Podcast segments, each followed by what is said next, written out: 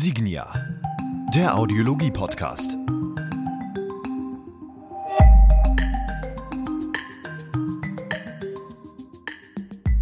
Hallo und herzlich willkommen zu Folge 3 des Signia Audiologie Podcasts. Mein Name ist Dennis Prasetio und ich freue mich, dass Sie wieder reingeschaltet haben.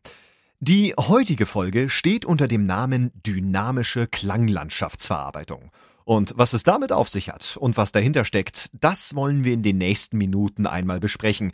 Denn es handelt sich um nicht weniger als einen neuen Meilenstein in der hörakustischen Signalverarbeitung. Aber zunächst von Anfang an. In der Audiologie unterscheidet man in der Mikrofontechnik zwischen zwei Arten von Mikrofonen, dem omnidirektionalen und dem direktionalen Mikrofon. Das omnidirektionale Mikrofon bildet eine Hörsituation rundum ab. Das heißt, der Träger bekommt akustische Signale von allen Seiten und aus allen Winkeln mit und hat dementsprechend eine gute Ansprechbarkeit und Hörbarkeit der Umgebung. Jedoch auch mit dem Kompromiss, dass es zu Einstreuungen kommen kann, die nicht unbedingt gehört werden wollen.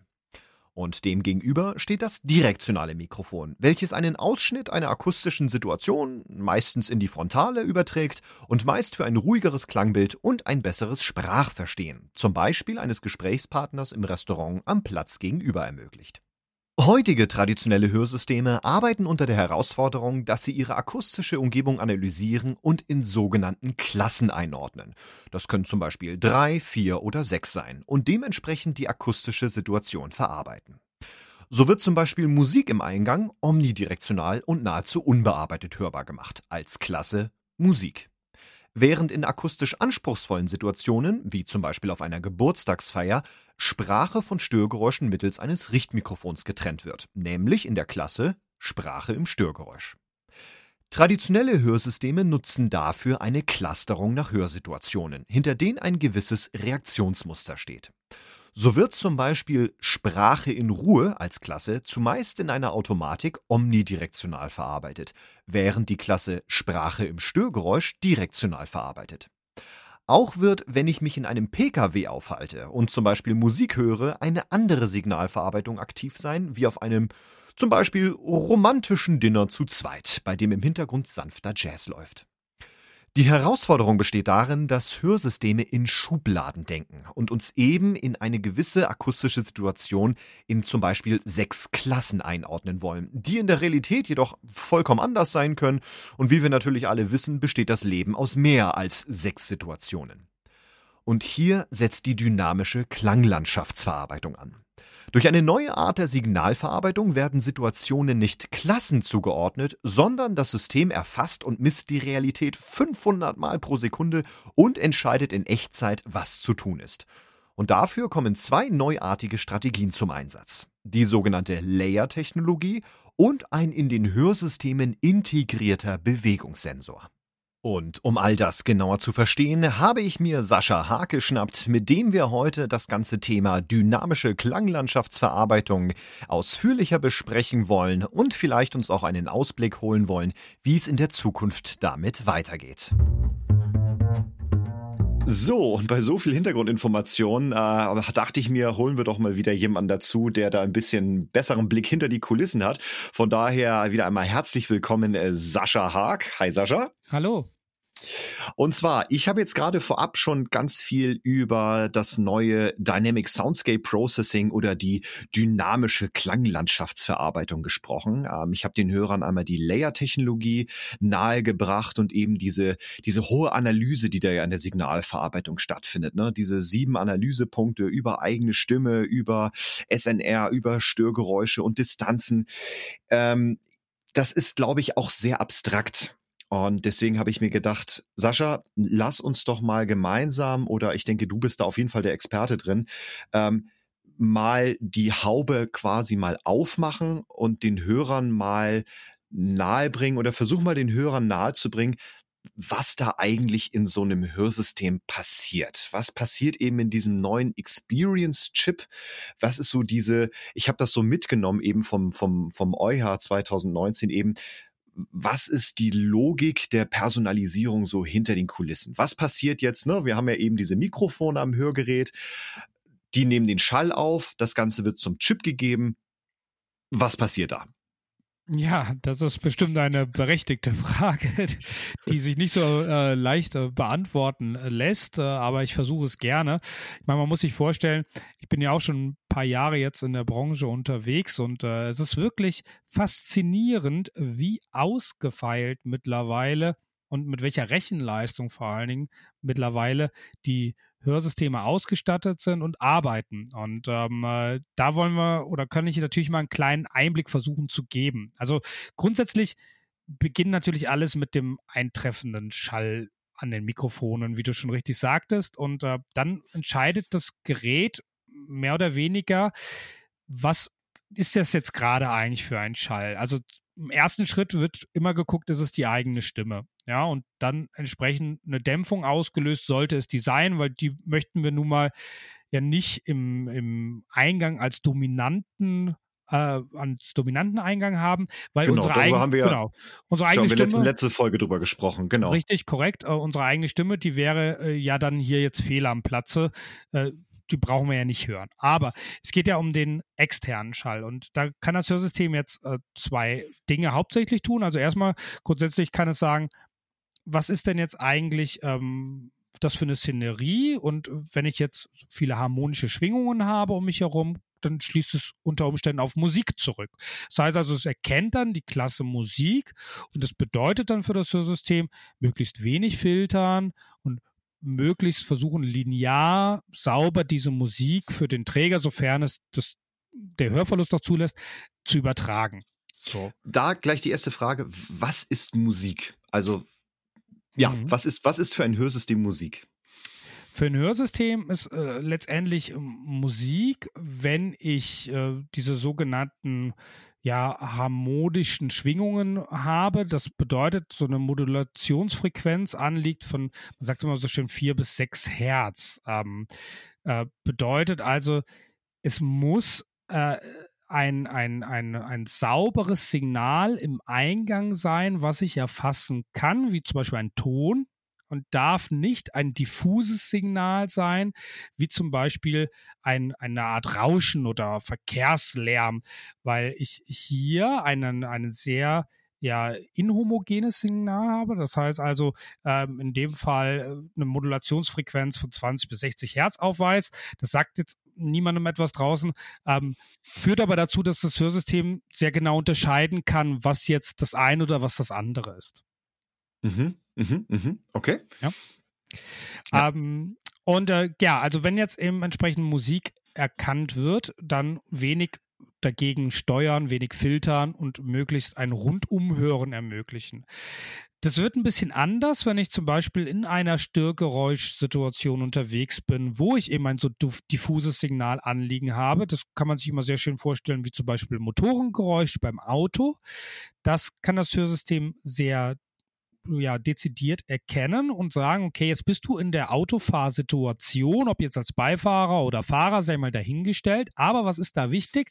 Das ist den Verkehr am Auge zu behalten. Ich kann mich also trotz Störgeräusche nicht immer meinem Gesprächspartner zwingend zuwenden und dann wird entsprechend, ob jetzt ich rückwärtige Sprecher habe oder seitliche Sprecher zu mir habe, das Hörsystem reagieren und diese dann hörbar machen in Form eines Rundumhörens oder zielgerichtetem Hören, sogar je nach Leistungsklasse ist auch dieses möglich, auf dem Beifahrer oder auf die Rückbank. Mhm.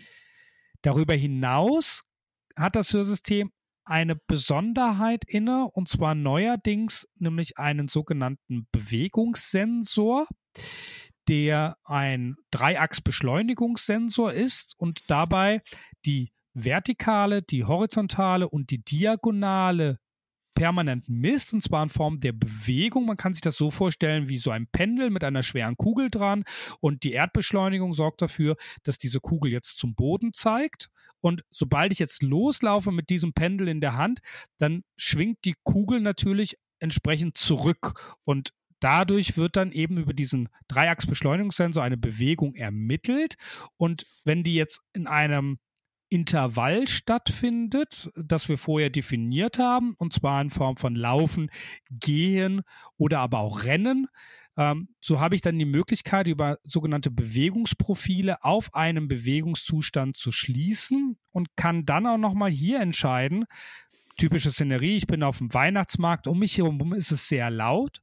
Die Hörsysteme haben normalerweise gelernt, dass sie dann leicht eine Fokussierung nach vorne eingehen, um den Träger vor diesen hohen Lautstärken zu schützen, denn man sagt immer, Richtmikrofone sind der beste Schutz gegen zu hohe Störgeräuschpegel, die um einen herum entstehen.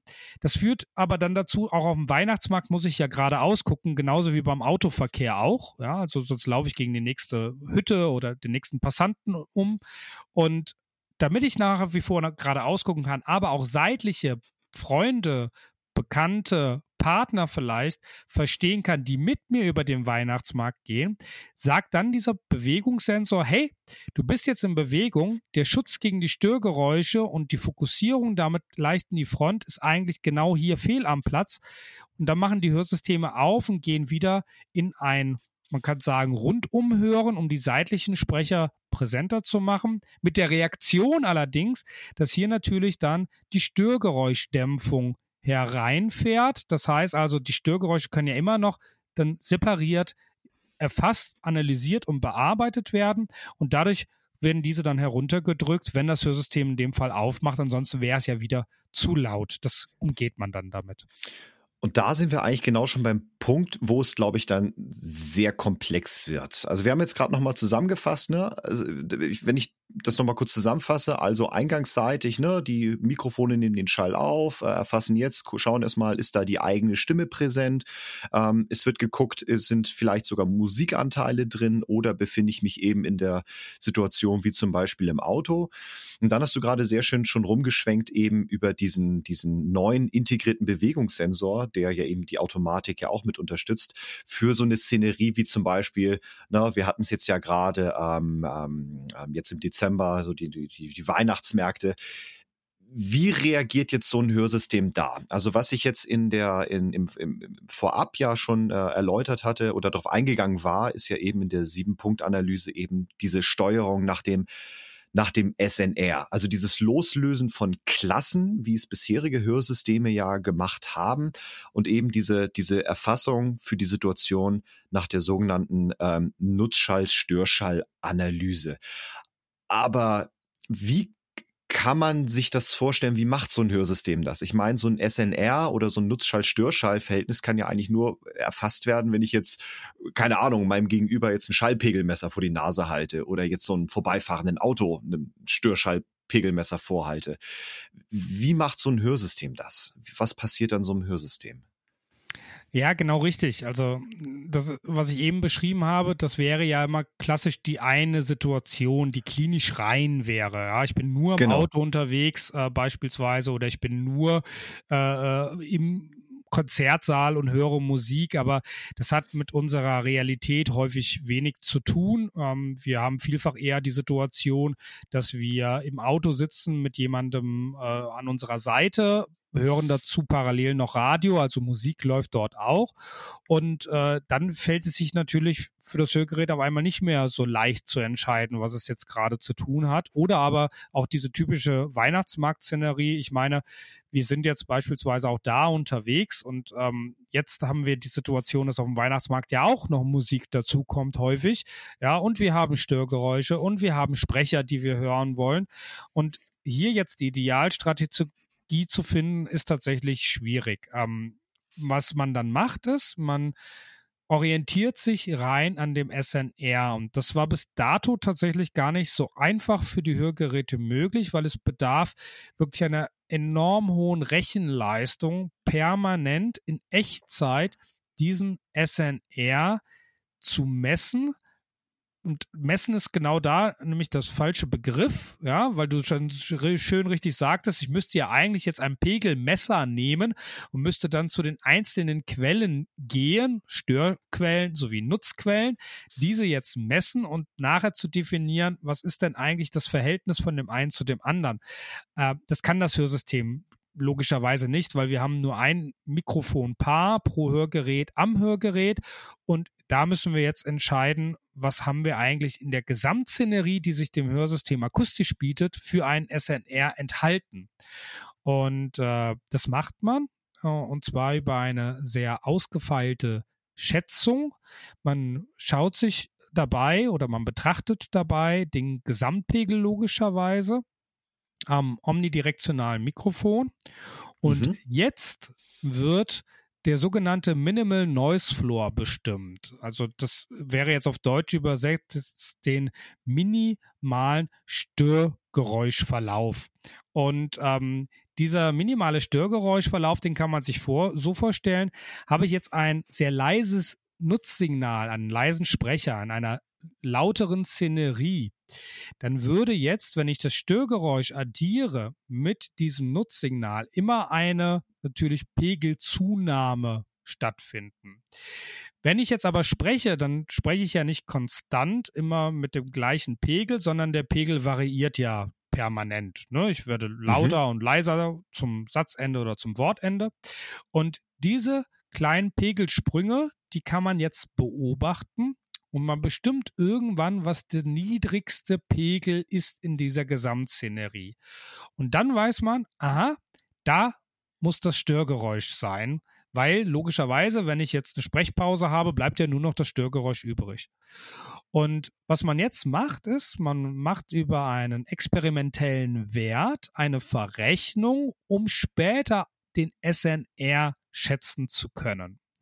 Und äh, wenn man diesen experimentellen Wert dabei einsetzt, das ist natürlich ab der Stelle ein bisschen Betriebsgeheimnis äh, bei uns in den Forschungslaboren, okay, okay. Äh, dann habe ich tatsächlich nachher ein, bei einem negativen SNR eine sehr gute und genaue Schätzung. Und zwar wirklich, was ist das Verhältnis von Stör zu Nutzschall im Moment und wie muss ich reagieren mit meinen Techniken, die mir zur Verfügung stehen, um für den Träger wieder ein Ideal-SNR hinzubekommen, sodass er also wieder gut an seiner Umwelt teilhaben kann, mit Leuten kommunizieren kann und dann sich dort auch behaupten kann in diesen Gesprächssituationen.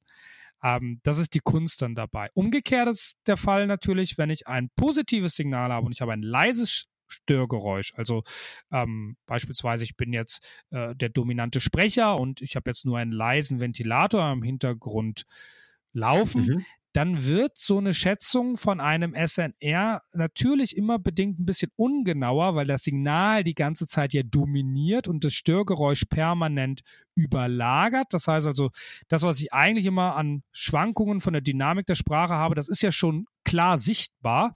Und jetzt kann ich nur noch auf Basis von so etwas wie einer spektralen Subtraktion. Also das bedeutet, ich gucke mir in diesen ganz kleinen Sprechpausen jetzt wieder das Störgeräusch an, weil das ist das, was übrig bleibt. Aber weil das zeitlich nur meistens sehr, sehr kurze Abstände sind, ähm, kann ich da nicht mehr so genau reinschätzen. Ja, und äh, das bedeutet das jetzt im Endeffekt, ich habe da eine leichte Unschärfe drin in der Bestimmung der Art der Höhe des Störgeräusches. Ist aber nicht schlimm, denn solange wir ja das Signal sowieso schon positiv haben, würde dann für das Hörgerät es wie folgt bedeuten, es muss nur wenig regeln, vielleicht gar nicht regeln mit Filtertechniken gegen das Störgeräusch, weil ja schon genug Signalanteil im Eingang vorhanden ist.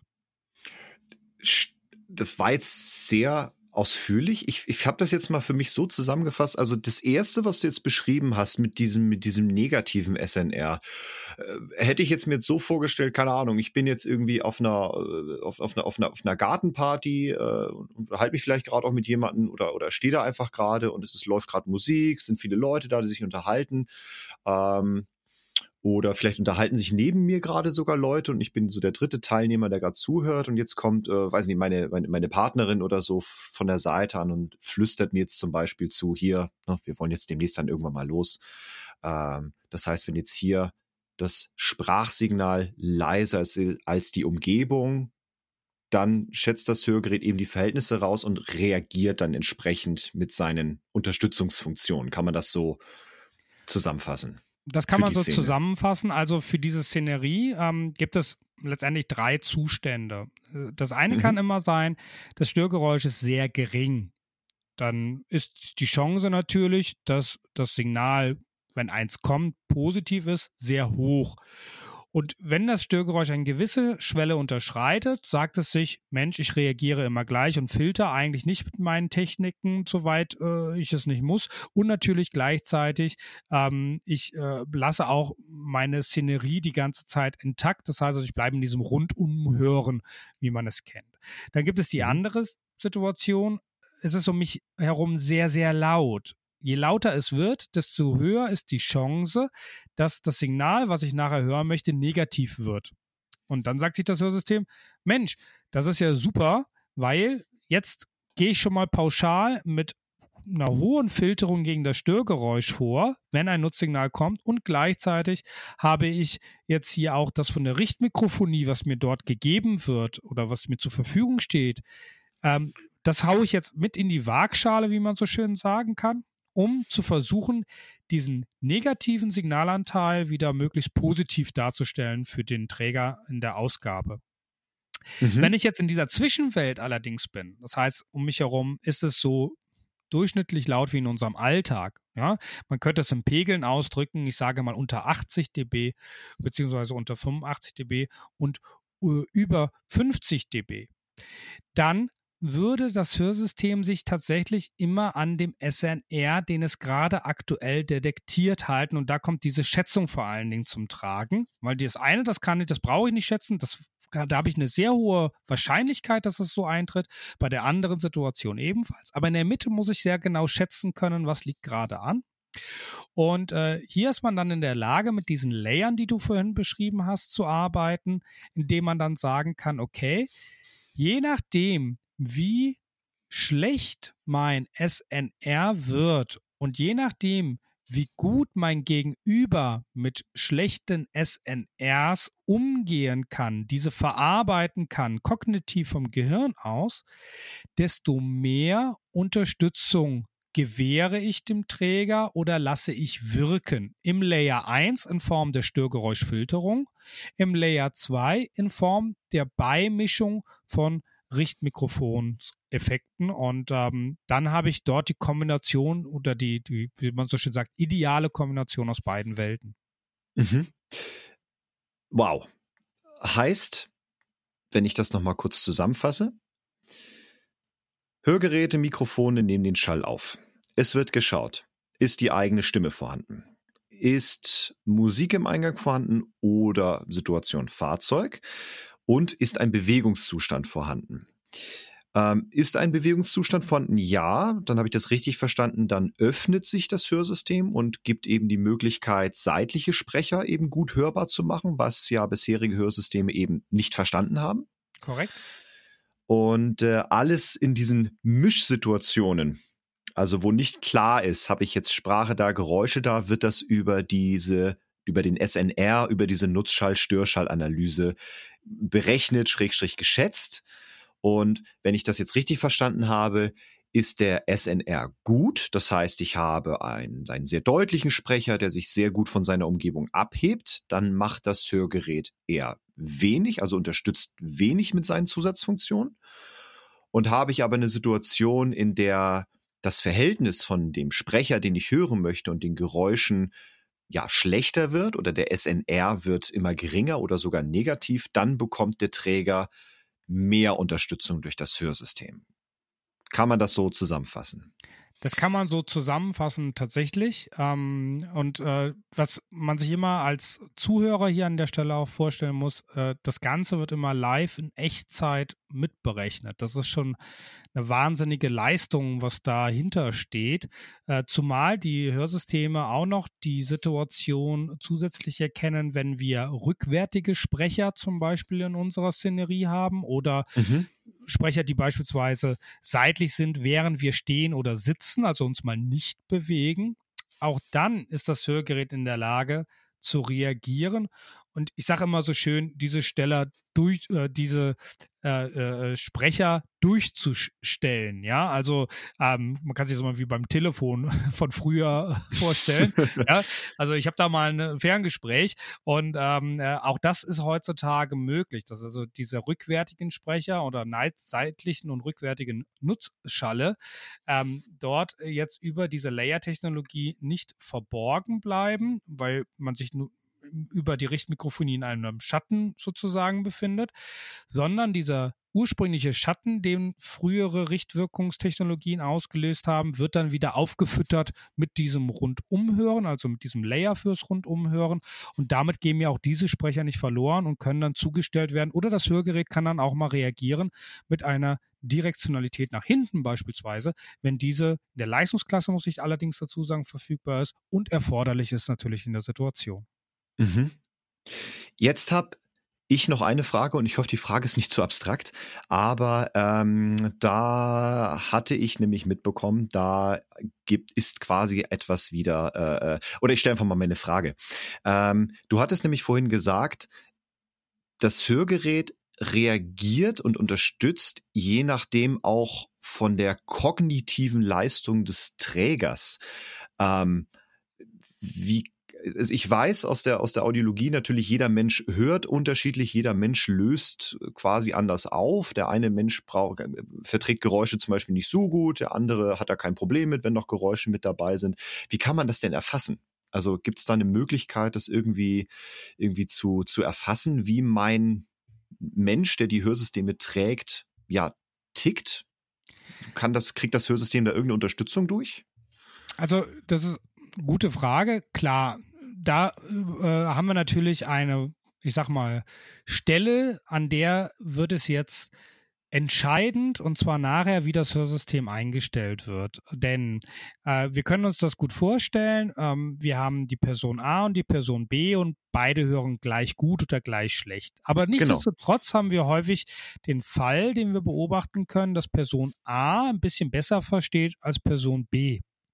Und das kann man eigentlich nur so erklären, dass, ähm, das weiß man, dass bei Schwerhörigen in unterschiedlicher Art und Weise das Frequenzauflösungsvermögen, sprich, die nehmen ein bisschen mehr Verzerrungen manchmal wahr, das Zeitauflösungsvermögen, ähm, sprich, die können auch nicht mehr so gut zum Beispiel auch Richtungen zuordnen und äh, gleichzeitig natürlich die kognitive Verarbeitung je nach Hörentwöhnungsgrad, also wie lange habe ich meine Hörstörung schon und kann ich das mal eben kompensieren mit meiner geistigen Fitness, schwankt.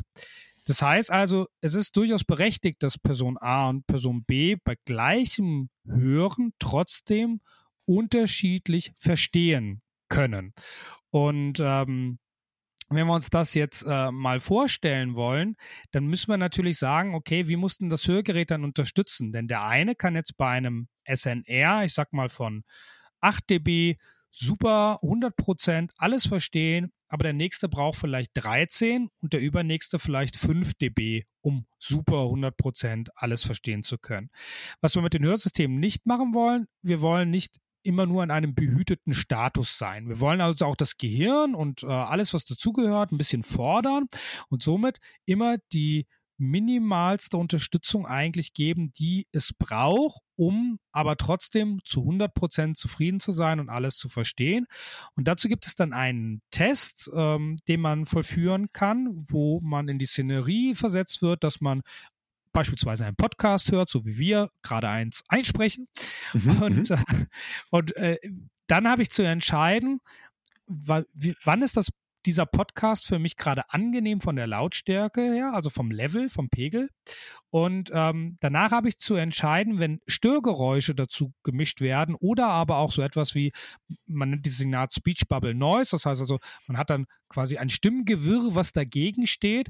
Und wie laut darf dieses Stimmgewirr oder aber das Störgeräusch jetzt in dem Fall sein, ohne dass ich jetzt in eine größere Anstrengung verfalle, dem Podcast weiter zu folgen. Und äh, da gibt es dann einen Abstand, den man messen kann. Und an diesem kurzen Screening kann man dann relativ schnell äh, feststellen, das dauert keine fünf Minuten, wie fit ist jemand in der Verarbeitung von ähm, Signalen in Störgeräuschsituationen und was bedarf es da im Idealfall an Unterstützung? Ich denke, wir haben für heute mit all dem, was wir jetzt hier eben gerade behandelt haben, ähm, das Dynamic Soundscape Processing, die dynamische Klanglandschaftsverarbeitung, umfassend äh, äh, erläutert und erörtert und würde sagen, ähm, das war sehr ausführlich. Ähm, ich fand, das waren sehr spannende Punkte, die wir heute erarbeitet haben, äh, die du jetzt auch eben noch mal genauer ausgeführt hast. Man merkt einfach doch, äh, in so einem Hörsystem passiert heutzutage unglaublich viel. Es wird ja immer komplexer. Ähm, was man jetzt beim EuH 2019 ja eben auch viel äh, mitbekommen hat, ist so das Thema äh, künstliche, äh, künstliche Intelligenz, Machine Learning. Das sind ja alles noch Themen, die ja auch noch äh, immer weiter ja auch gespielt werden.